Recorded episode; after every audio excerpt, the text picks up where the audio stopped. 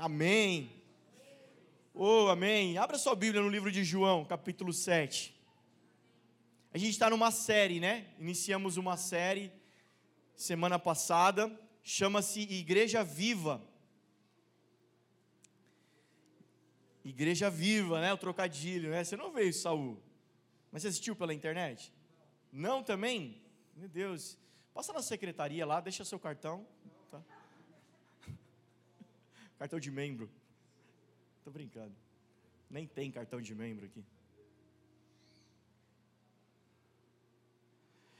João capítulo 7, a gente vai ler. E a gente está nessa série Igreja Viva. Por quê? Qual o objetivo da gente trazer algumas mensagens, algumas, ah, fazer algumas reflexões aqui ao longo de alguns domingos? Não só eu, outros pregadores virão também fazer essas reflexões. Ah, primeiro, para entender que a igreja fala mais, discernir mais a igreja orgânica. A igreja é uma organização, é um CNPJ, ela depende aqui do, do, da organização do prédio. Quando você chega, as cadeiras estão organizadas, né? A, a, os recursos levantados financeiramente vai para um tesoureiro, um administrador, alguém que vai fazer essa organização, pagar as contas, pagar a conta de luz. Tem essa organização que é necessário. A gente se organiza, o que a gente chama de departamento. A gente não gosta muito desse nome, né? mas assim, a gente se, se organiza em núcleos dentro da igreja. Então, um núcleo que cuida de casais, um núcleo que cuida das crianças, o Viva Kids, um núcleo que cuida, sei lá, de, de, de, de, outras. Enfim, a gente se organiza. A gente tem as organizações eclesiásticas, pastores, líderes, diáconos. Tem a organização da igreja, mas ela também é orgânica, ela é um corpo. Amém? A gente tem falado disso. Jesus é o cabeça de um corpo, não o síndico de um prédio. Né? Eu moro em prédio, tem muitos apartamentos no mesmo prédio, mas cada um entra para sua casa, fecha a porta e cada um vive a sua família. E a igreja não é isso, ela é um corpo, todos interligados. Não tem como você falar assim, não, o problema é meu, ninguém precisa ficar sabendo dos meus problemas. Se você está conectado num corpo, num corpo de Jesus, a sua dor tem que ser minha dor, sua alegria é minha alegria Chorai com os que choram, se alegrar com os que se alegram. Faz parte do ensinamento cristão, da vida cristã. É viver em família, viver em corpo. Você precisa entender que essa. Então, se é um organismo, se a igreja é um organismo vivo, cresce. Porque está vivo. Tudo que está vivo, que é vivo, cresce. Uma célula se multiplica em outra célula. Um casal tem filhos, a família cresce. Tudo que está vivo, que tem vida, vai crescendo. E assim é o corpo de Jesus também, está crescendo. Quando você chegou aqui e se inseriu nesse corpo, foi enxertado nesse corpo, o corpo cresceu. Amém? É assim que funciona. Ah, importante entender que você também nesse corpo, você é um membro desse corpo. Então você tem a sua função e de repente outra pessoa tem outra função e você precisa entender quem é você nesse corpo. Como Deus te usa, como as coisas funcionam com você, que é diferente, que cada um tem o seu lugar, que um pai ama todos os filhos igualmente. Então você não precisa se comparar. No corpo de Jesus não tem competição, porque todos completam um ao outro. Então você me completa, assim como eu te completo. Amém, igreja? Então eu preciso que você também me complete. Ah, não, mas você é o pastor, você é top das galáxias. Não, tem top das galáxias, não, querido.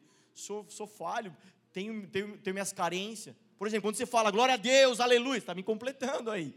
Né? E eu vou com mais intensidade na pregação. Amém? Amém? Boa. Aí, ó, senti agora. Até arrepiou esse lado. É importante você entender que cada um tem o seu lugar, cada, o Senhor vai te, vai te encaixar no lugar certo, que lá você é uma bênção. Então imagine o fêmur, que é o, me, o maior osso do corpo humano, né? O, da coxa aqui, o, da perna. O fêmur quer ser dedinho. E o dedinho quer ser fêmur. Vamos trocar de lugar? Vamos, porque está ligado, né? Ficar lá embaixo na perna, ninguém me vê, fica dentro da calça. Eu quero estar mais exposto e tal. Aí fica aquele dedão e uma perninha. Não dá, né? Não dá. Você é membro do corpo. E todo membro fora do corpo que funciona só tem um, que é aquela mãozinha da família Adams. É o único membro fora do corpo que funciona. E você não é isso. Amém? Vira para a pessoa do seu lado e fala assim: Você não é a mãozinha da família. É mancada, né? Só para eu ganhar tempo aqui e ajeitar as coisas. Eu falei que estava feliz, não falei? Todo membro que está no corpo funciona. Porque tudo que está no corpo e cresce, mas não funciona, é tumor. Tem que arrancar. Mas Deus arranca, arranca. João, todo ramo enxertado em mim, que produz fruto, eu podo para que dê mais fruto, mas aquele que não dá fruto, eu corto fora. Nossa, que Deus bravo, é então.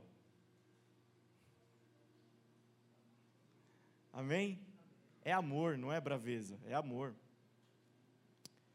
Então, importante também, o objetivo da série é trazer discernimento para o corpo. O apóstolo Paulo vai dizer que muitos dormem entre nós por não discernir o corpo.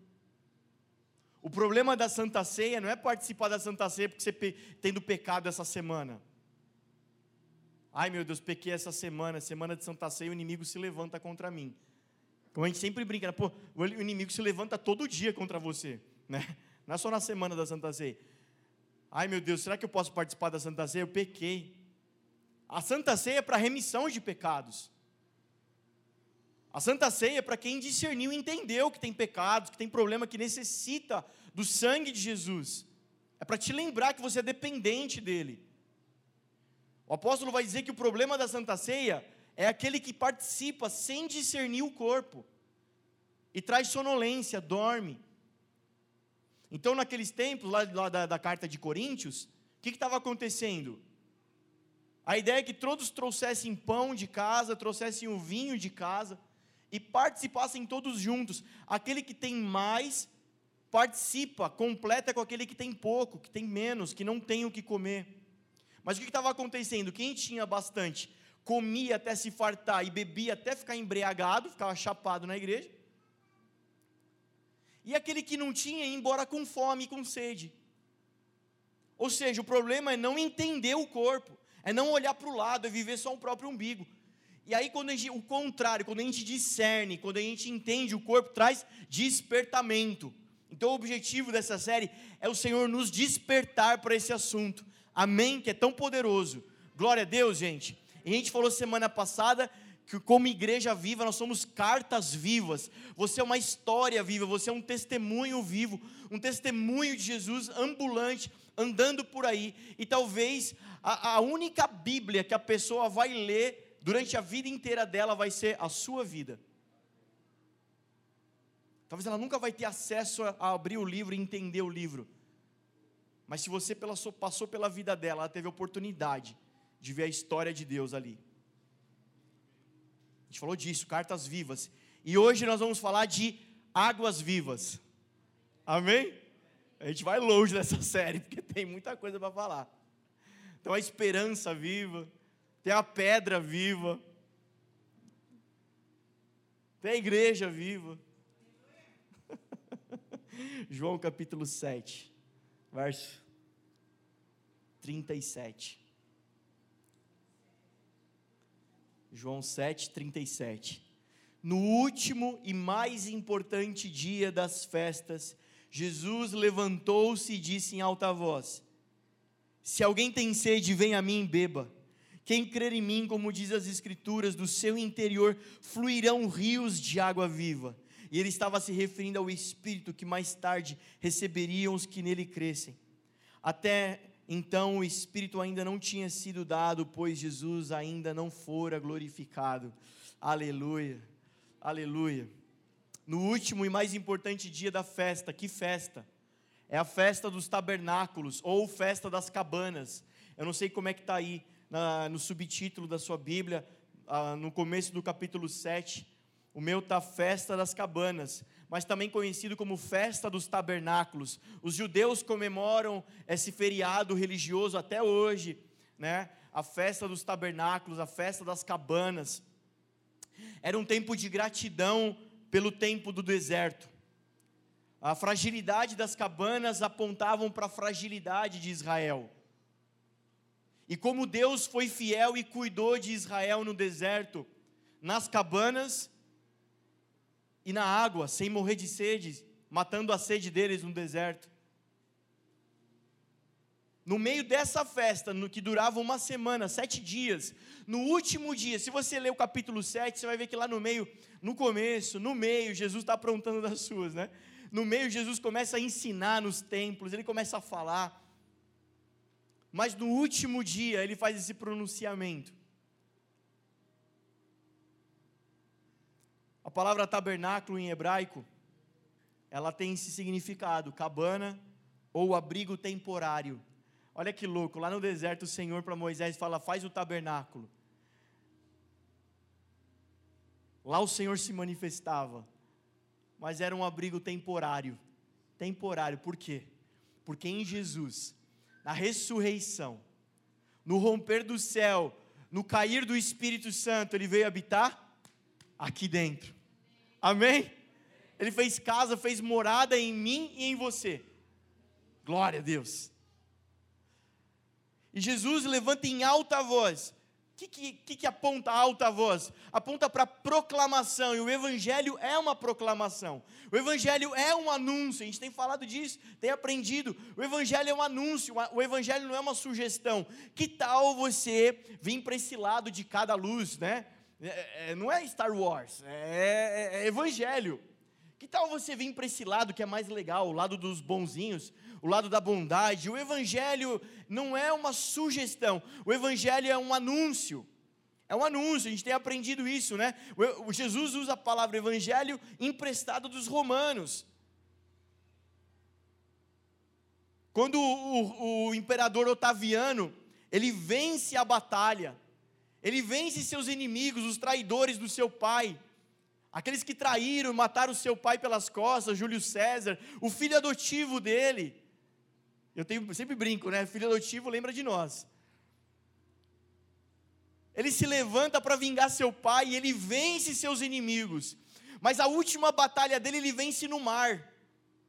E aí a notícia chega para o seu exército em terra, e o seu exército em terra começa a espalhar guerreiros por Roma e arautos. Os arautos iam na frente dizendo: O rei venceu e ele vem para sentar no trono. E o seu exército ia derrubando todos os seus inimigos, para que quando Otaviano chegasse, ele sentasse no trono. E quando Jesus pega essa palavra evangelho, ele quer dizer isso o rei venceu e ele vem para sentar no trono. E ele envia o seu exército, a sua igreja na frente, como arautos, como João Batista, uma geração de João Batista preparando o caminho. Eu sou uma voz clamando no deserto. Mas depois de mim vem um que eu não sou digno nem de amarrar a sua sandália. Um caniço agitado pelo vento é a igreja do Senhor. Uns malucos meio bagunceiro que grita e fala alto. Pessoas agitadas. E o anúncio do Evangelho é uma proclamação. O Evangelho não é, não é um segredinho, um passanel, que a gente vai passando de um para o outro. O Evangelho é uma proclamação: o rei venceu e ele vem para sentar no trono. E naquele grande e glorioso dia, quando o rei chegar, a gente está anunciando, a gente está falando. Naquele grande e glorioso dia, quando o rei chegar, todo o joelho vai se dobrar.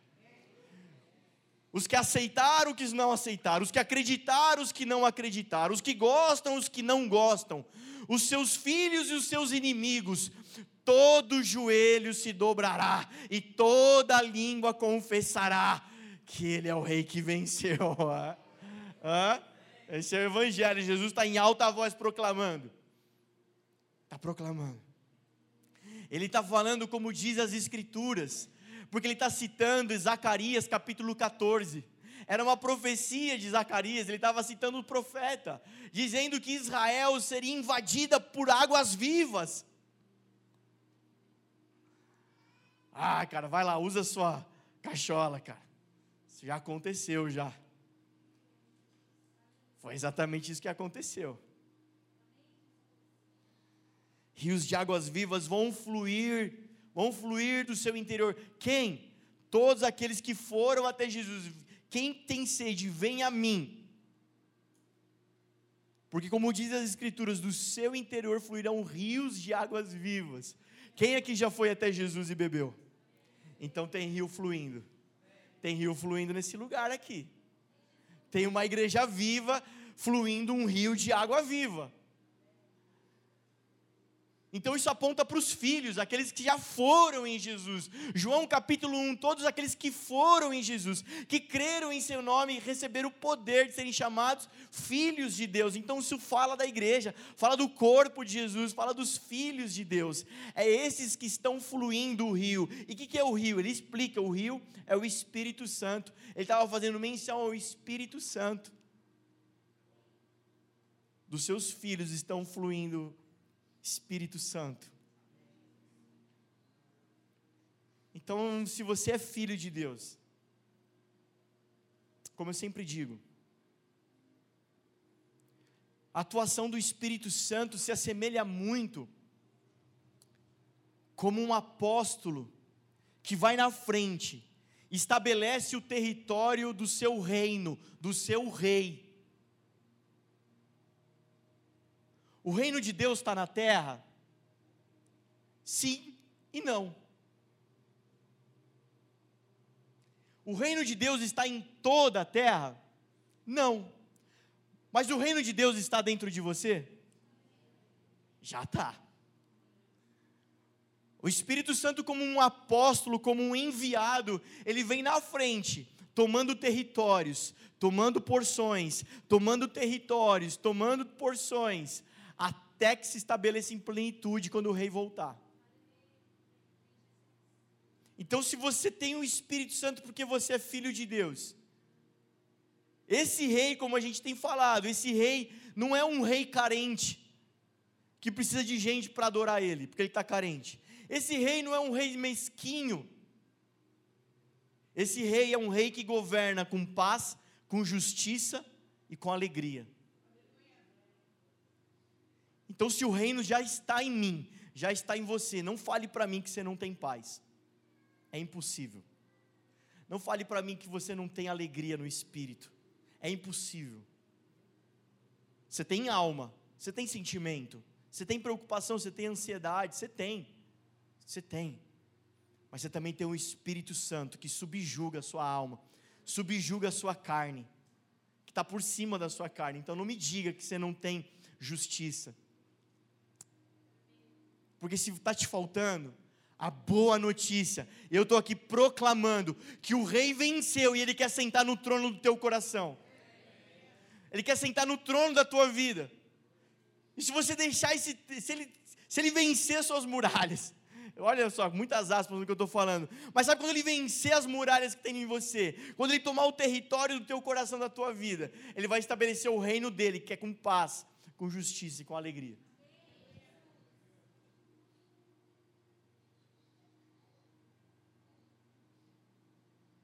Quando a gente vai para Êxodo,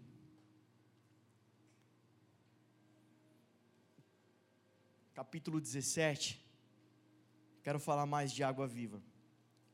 Quando a gente vai para Êxodo, capítulo 17, verso 2. Se alguém puder trouxer um, um copinho para mim de água. Falei errado, né? Se alguém puder trazer.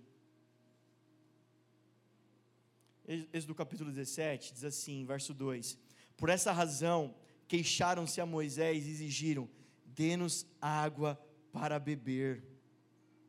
E ele respondeu: Por que se queixam a mim? Porque colocam o Senhor à prova. Mas o povo estava sedento e clamou a Moisés: Porque você nos tirou do Egito? Foi para matar de sede a nós, aos nossos filhos e aos nossos rebanhos? Então Moisés clamou ao Senhor. Que farei com este povo? Estão a ponto de apredejar-me. Respondeu-lhe o Senhor: Passe à frente do povo, leve com você algumas das autoridades de Israel, tenha na mão a vara com a qual você feriu o Nilo e vá adiante. Eu estarei à sua espera no alto da rocha do monte Horebe. Bata na rocha e ela sairá água para o povo beber. Assim fez Moisés à vista das autoridades de Israel e chamou aquele lugar de Massá e Meribá, porque ali os israelitas clamaram e puseram o Senhor à prova, dizendo: O Senhor está entre nós ou não. Cara, a rocha é Cristo. Jesus está na festa dizendo: Vem beber de mim. E aqui está dizendo: a rocha que sai água é Cristo. A rocha, a pedra fundamental é Cristo. Amém? Então, se você está com sede, vá a Cristo. Hoje a proclamação do Evangelho é Cristo. Se há sede em você, vá para Cristo, porque Ele é a rocha que sai água. Lá no deserto, o povo com sede, da onde saiu água? Saiu da rocha. Mas olha que louco, olha que interessante que eu comecei a brisar, brisa comigo aqui. Sabe por que saiu água da rocha? Porque Moisés foi ter com Deus, foi ouvir a Deus. Sabe o que significa ouvir a Deus? Intimidade. Intimidade, sabe o que aponta? A intimidade aponta para adoração. Adoração não é música, não é cantarolar. Adoração é um estado de intimidade com Deus. Anota isso, cara. Onde tem adoração tem fluir. Aonde tem adoração tem fluir, cara. Se nessa casa tem adoração, vai ter fluir. Se tem gente se voltando para ouvir a Deus, tem adoração. E se tem adoração, tem fluir de água, cara. E o povo mata a sede. Da onde saiu água? Da rocha, mas de que rocha? Qualquer rocha. Moisés, bate nessa rocha que você está vendo, não? Sobe ao lugar alto. Lá em cima eu vou estar tá te esperando no Monte Oreb. O que, que é o Monte Oreb? Quem é velho de igreja aqui?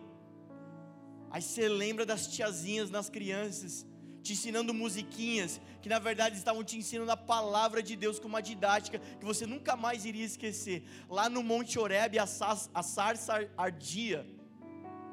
As crianças cantavam essas músicas quando eram crianças. Agora estão adultos aqui. Quem cantou essa musiquinha quando era criança? No Monte Oreb, a sarça, o arbusto, ardia sem se consumir, pegava fogo sem acabar. A madeira da sarça aponta para o homem que é falho, que é pecador, que é irregular. Mas o fogo aponta para Deus, para o divino. É o fogo no homem, cara, que não consome. É nesse ambiente, Moisés, sobe nesse ambiente de revelação, um ambiente celestial, um lugar alto. Sai do plano terreno. Sai, o povo estava em murmuração, o povo estava em reclamação. Mas onde tem adoração tem fluir, cara. Você não precisa estar unânime na adoração, você não precisa de um, um clima unânime de adoração, só precisa de um adorador. Cara, ele sobe para um lugar alto, ele deixa o povo lá embaixo, ele fere a rocha e sai água da rocha, sai fluir para o povo inteiro, cara. A minha casa só tem murmurador, cara, só precisa de um adorador subindo no lugar alto. Sai desse ambiente de murmuração, de reclamação, sobe no lugar de adoração, cara, de intimidade. Cara, onde tem adoração tem fluir. Minha casa está pegando fogo, pastor. Aí que você precisa de água para apagar o incêndio. Pegou? Piadinha? Minha casa está pegando fogo minha casa está caindo. Sai desse lugar, irmão. Sobe para um lugar onde ele está. Ele, tá, ele não está no meio do, da murmuração. Ele está na. Ele, ele, ele, o Senhor é bendito entre os louvores, não é isso? O Senhor habita entre os louvores. O Senhor habita na adoração, cara. Na intimidade. Adoração não é música, adoração é intimidade, cara. Gente, pega rápido que eu estou acabando já. Pega rápido. Não perde sua porção hoje. Sabe por quê? Que nós estamos aqui gritando, ficando rouco. Cara, essa semana foi incrível. Segunda, eh, domingo nós estava aqui, né? Top. Segunda-feira, Reunião lá no casarão.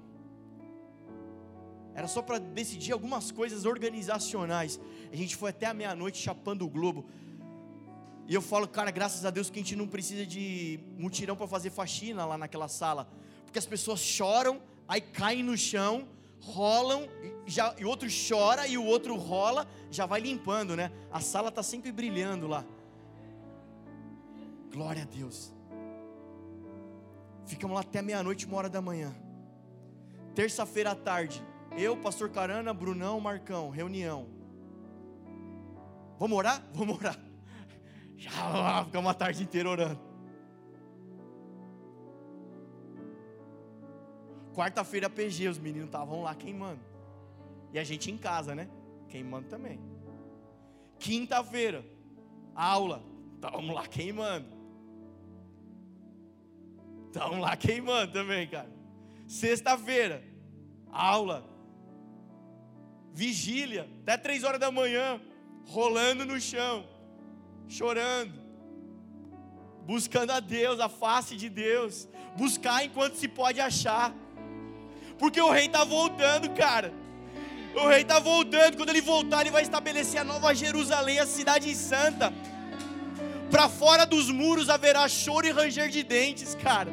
Eu quero estar tá dentro desse negócio. É hoje, já, agora, já. É hoje, cara. O reino já está aqui. Já está entre nós. Arrependei-vos. Arrependei-vos. Sábado. Vamos fazer uma reunião de casais? Vamos. Vamos falar de casamento, família? Vamos. Eu lá na salinha tentando conversar com o menino, era só João Batista para cá, era só Elias para lá, era só grito, cara, só céu rasgando, só caniço agitado pelo vento. Uh! Olha, aí, a palavra é tão incrível: não esmagará a cana quebrada. Talvez os caras chegaram lá que nem cana quebrada ontem. Aí Deus falou assim: olha, uma cana quebrada, já sei, vou fazer dela uma flauta. Música, adoração, cara, barulho, festa. Top. Domingo, de novo, estamos aqui de novo.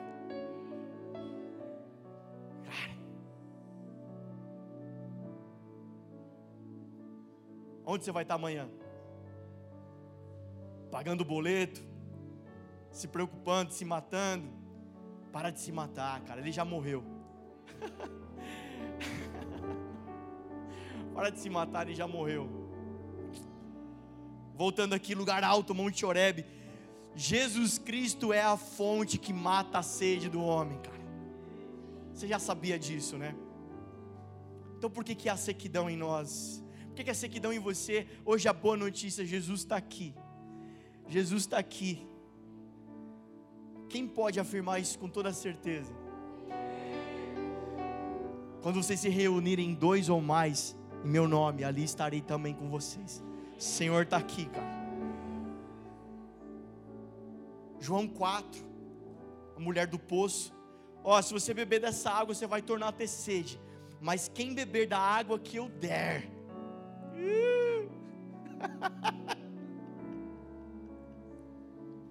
Olha o que eu estou lembrando aqui, Gui. Pega essa aqui, ó.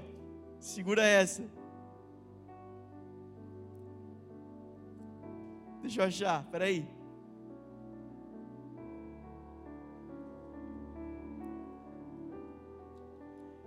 Aquele que estava sentado, Apocalipse 21. Aquele que estava sentado no trono disse: Quem vai sentar no trono? Estou fazendo novas todas as coisas e acrescentou: Escreva isto, pois essas palavras são verdadeiras e dignas de confiança. Disse-me ainda: Está feito. Eu sou o Alfa e o Ômega, o princípio e o fim. A quem tiver sede, darei de beber gratuitamente da água da vida. Ó, oh, 22, quem nunca leu Apocalipse 22? Então o anjo me mostrou o rio da água da vida que, claro como cristal, fluía do trono de Deus e do Cordeiro Jesus é a fonte, cara. Não tem outra fonte. Jesus é a fonte. Bebe de Jesus. Só que é para quem tem sede, cara. Água da vida, água da vida, água viva é para quem tem sede. A água viva do deserto era para o povo perdido. A água viva é para o perdido.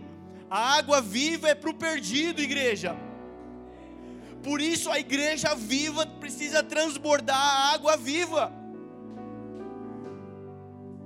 Para que o perdido beba dessa água e nunca mais tenha sede, cara. Onde tem fluir, tem adoração, onde tem adoração, tem Cristo. Se ele está nessa casa, o perdido vai matar a sede, cara. A gente não foi chamado para fazer culto em culto, cara. A gente foi chamado para levar o perdido para a mesa. Cara, hoje no quarto, chapando com o Senhor, ele disse: Júnior, leva os perdidos para a mesa hoje, cara. Talvez você está perdido como uma dracma dentro da casa, dentro da igreja você está perdido, mas hoje o Senhor acendeu a luz, Ele varreu a casa, Ele te achou. Cara, você precisa sentar na mesa hoje. Você precisa sentar na mesa hoje. Se você for para Números, capítulo 20, é outra passagem. Olha só, vou ler para você. Olha só, olha que, olha que interessante. Números 20. Olha só no primeiro mês, no primeiro mês, a comunidade de Israel chegou ao deserto de Zin e ficou em Cádiz. Ali Miriam morreu e foi sepultada. Guarda essa informação. Não havia água para a comunidade e o povo se juntou contra Moisés e contra Arão. Pô, você está lendo a mesma. Não, é outra passagem. Passados-se anos, tempo, sede de novo discutiram com Moisés e disseram: Quem dera tivéssemos morrido quando os nossos irmãos caíram mortos perante o Senhor. Murmuração de novo, né? Porque vocês trouxeram a Assembleia do Senhor a este deserto para que nós, nossos rebanhos, morrêssemos aqui? Porque vocês nos tiraram do Egito, nos trouxeram para este lugar terrível? Aqui não há cereal, nem figos, nem uva. Não, não, não. Moisés e Arão saíram diante da assembleia para a entrada da tenda do encontro e se prostraram rosto em terra e a glória do Senhor lhe apareceu. E o Senhor disse a Moisés: Pegue a vara e com o seu irmão Arão reúna a comunidade diante desta ah, fale àquela rocha e ela verterá água. Vocês tirarão água da rocha para a comunidade e os rebanhos beberem. Então Moisés pegou a vara que estava diante do Senhor como este lhe havia ordenado. Moisés e Arão reuniram a assembleia em frente da rocha, e Moisés disse: Escutem, rebeldes, será que teremos que tirar a água desta rocha para lhes dar? Então Moisés ergueu o braço e bateu na rocha duas vezes com a vara, jorrou a água e a comunidade e os rebanhos beberam. E o Senhor, porém, disse a Moisés e a Arão: como vocês não confiaram em mim para honrar minha santidade à vista dos israelitas, vocês não conduzirão essa comunidade para a terra que lhes dou.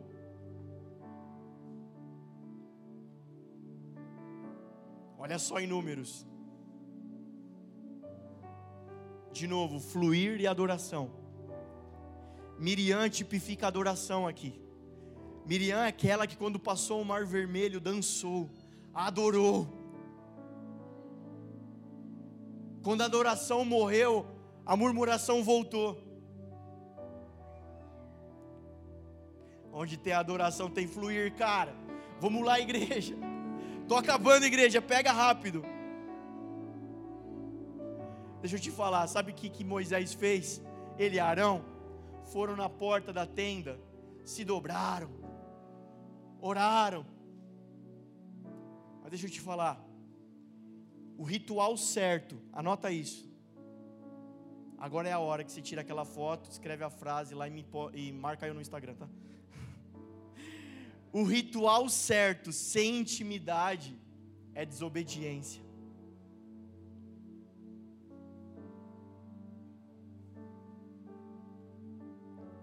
O ritual certo, sem intimidade, é desobediência.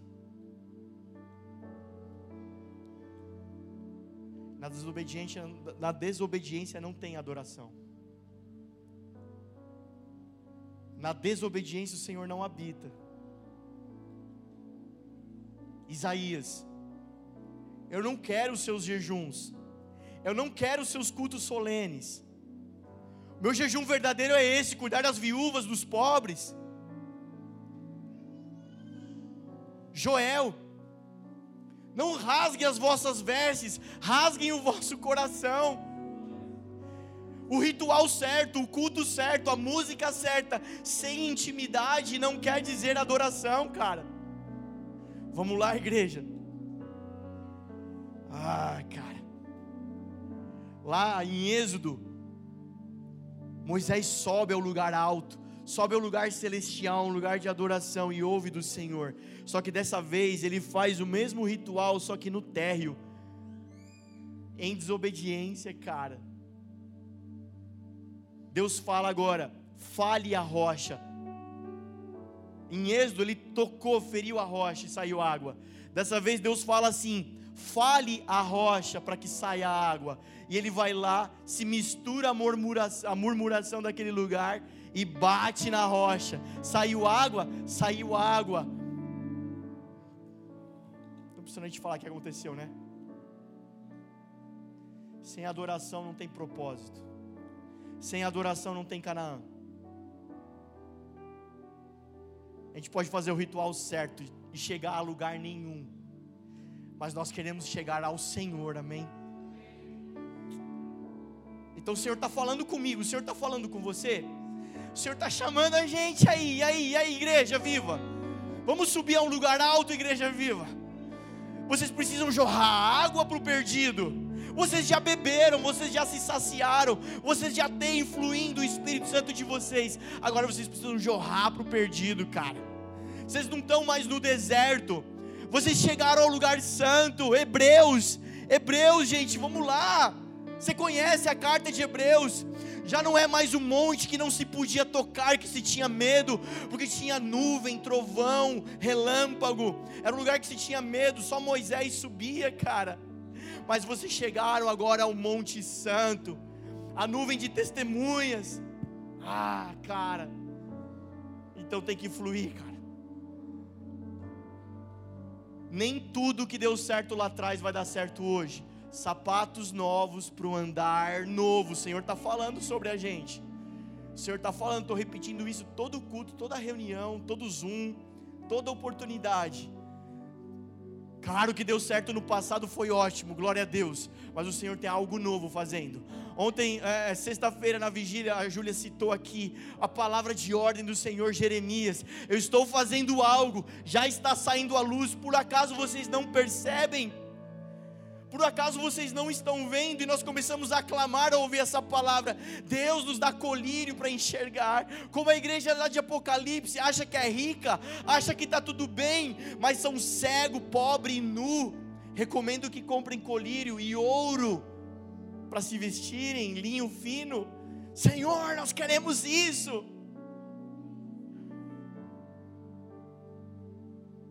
Nem tudo que funciona aponta para o fluir. Saiu água, saiu. Mas nem tudo que funciona aponta para o fluir. Se eu fizer assim, funciona? Funciona. Mas o que você quer? Você quer o que funciona ou você quer o fluir do Espírito? Aquilo que funciona você tem controle, o fluir você não tem controle. O que, que você quer?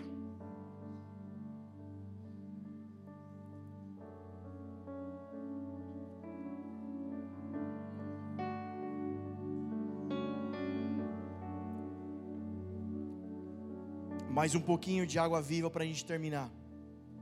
Não poderia terminar sem ler Ezequiel 47, sem falar de Ezequiel 47, as águas purificadoras. Você conhece a passagem? Eu não vou ler para ganhar tempo. O profeta é levado em visão, ele vê o templo do Senhor. Da porta do templo, debaixo da porta, começa a sair uma água que desce pela escadaria e começa a formar um rio. A porta é Cristo, João 10. Ele é a fonte, ele é a fonte, é dele que sai água. Não sai de mim, não sai de você. Brunão veio aqui, orou. É impossível para mim, mas para ele tudo é possível.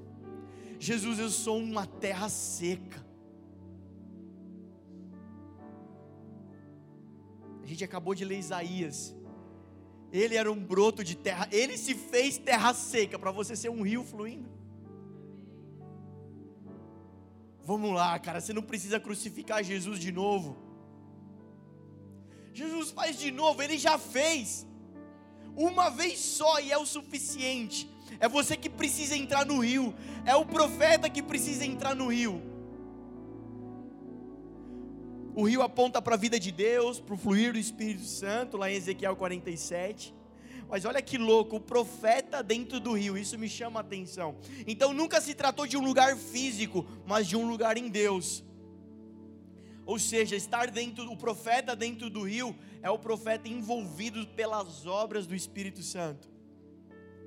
Jesus, quando ele está lá na festa do tabernáculo em João, ele está sendo profético, ele está citando o profeta, ele está falando, é, é o cumprimento da profecia.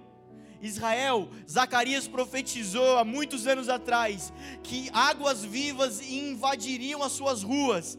Eu estou dizendo que a água viva está aqui, está invadindo vocês. Quem tem sede, vem a mim beba, porque você vai se tornar esse rio a fluir. Cara, lembra do jardim?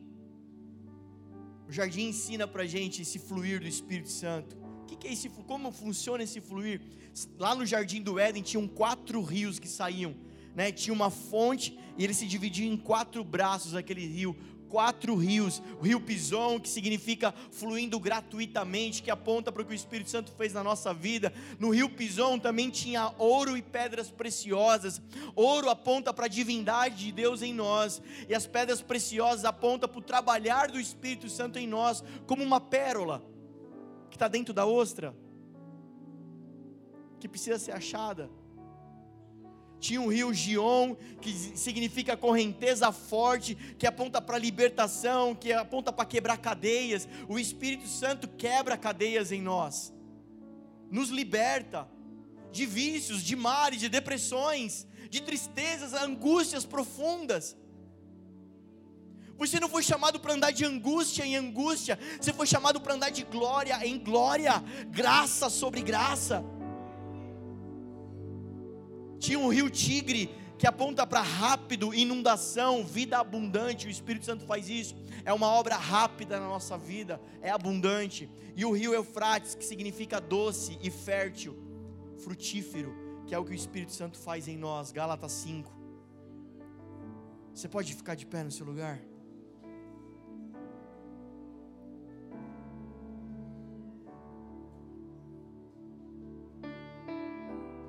Tem água fluindo nesse lugar aqui, igreja. Hoje é uma noite de cura. Hoje é uma noite de libertação também. Hoje é uma noite de anúncio do Evangelho. Sabe o que o Espírito Santo ministrou comigo em Ezequiel 47, Saul? Lê lá a passagem, a profecia. Ele vai dizer que o rio, depois que o profeta passa nado o rio ele é levado à margem, mas a, a, o rio ele chega no Mar Morto e começa a sanear a água do Mar Morto. Começa a ter peixe no Mar Morto. Começa a ter pescadores jogando suas redes. Começa a ter cura nas margens do rio, nos dois lados, árvores de todas as espécies, e as folhas e os frutos das árvores são para cura das nações. Tem todos esses detalhes, mas sabe o que o Senhor falou comigo, David? As margens são a estrutura do rio. Assim como a igreja é, assim como o corpo é. Esse rio está fluindo de um lugar, ele corre por um lugar chamado igreja, chamado corpo, chamado filhos. E o fluir é para o perdido, o fluir é para o mar morto, o fluir é para as nações. É para mim? É para você? É também. Mas deixa eu te falar, você precisa correr para Jesus, beber dessa água, se tornar saneado, se tornar saudável, se tornar um fluir, porque mais gente precisa beber dessa água. Lembra da mulher do poço? Ela bebe de Jesus, sai correndo para a cidade e conta para todo mundo. Aleluia. Quem pode se alegrar com essa palavra? Quem precisa beber dessa água? Eu também preciso beber dessa água. Cara, onde tem terra seca essa noite vai ser encharcada aqui. Vamos lá, igreja. Esse fluir não pode vir de mim, tem que vir de nós. O que eu quero ensinar aqui tem uma margem que chama-se igreja, cara, tem que fluir de nós. Tem que fluir de nós. Tem que fluir de você. Jesus, eu sou uma terra seca, então o Senhor quer te encharcar essa noite, cara. O sintoma do perdido é sede. Cara, talvez você tenha necessidade de Jesus, está tudo bem, mas não é sede. Está tudo bem, cara. Eu também preciso de Cristo todo dia, mas eu já fui encharcado. Amém? Cadê meus ministros? Já acabei a pregação.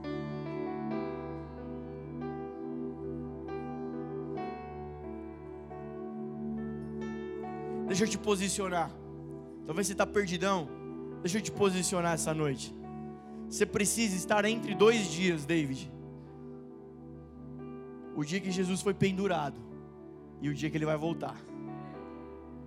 Senhor, onde que eu estou? Você está nesse intervalo. Sabe o que, é que acontece nesse intervalo? O rio está fluindo.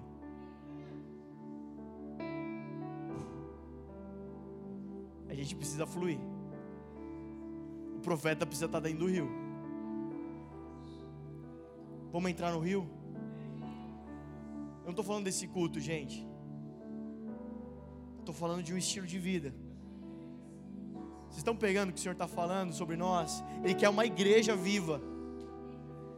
Ele quer uma igreja viva que flui água viva. E a gente precisa se posicionar no rio, então. Como eu sempre falo, o Evangelho não é uma escada rolante, é um caminho. Vamos lá, você precisa andar nesse caminho. Comece a falar com o Senhor, feche seus olhos. Cada um sabe onde precisa, cada um sabe, cada um entendeu de uma maneira essa palavra. Deixa o Espírito fluir nesse lugar. Eu creio que algumas pessoas serão tocadas. Eu creio que haverá cura entre nós aqui. Eu creio que haverá mover do Senhor aqui, renovos. Pessoas secas sairão encharcadas desse lugar.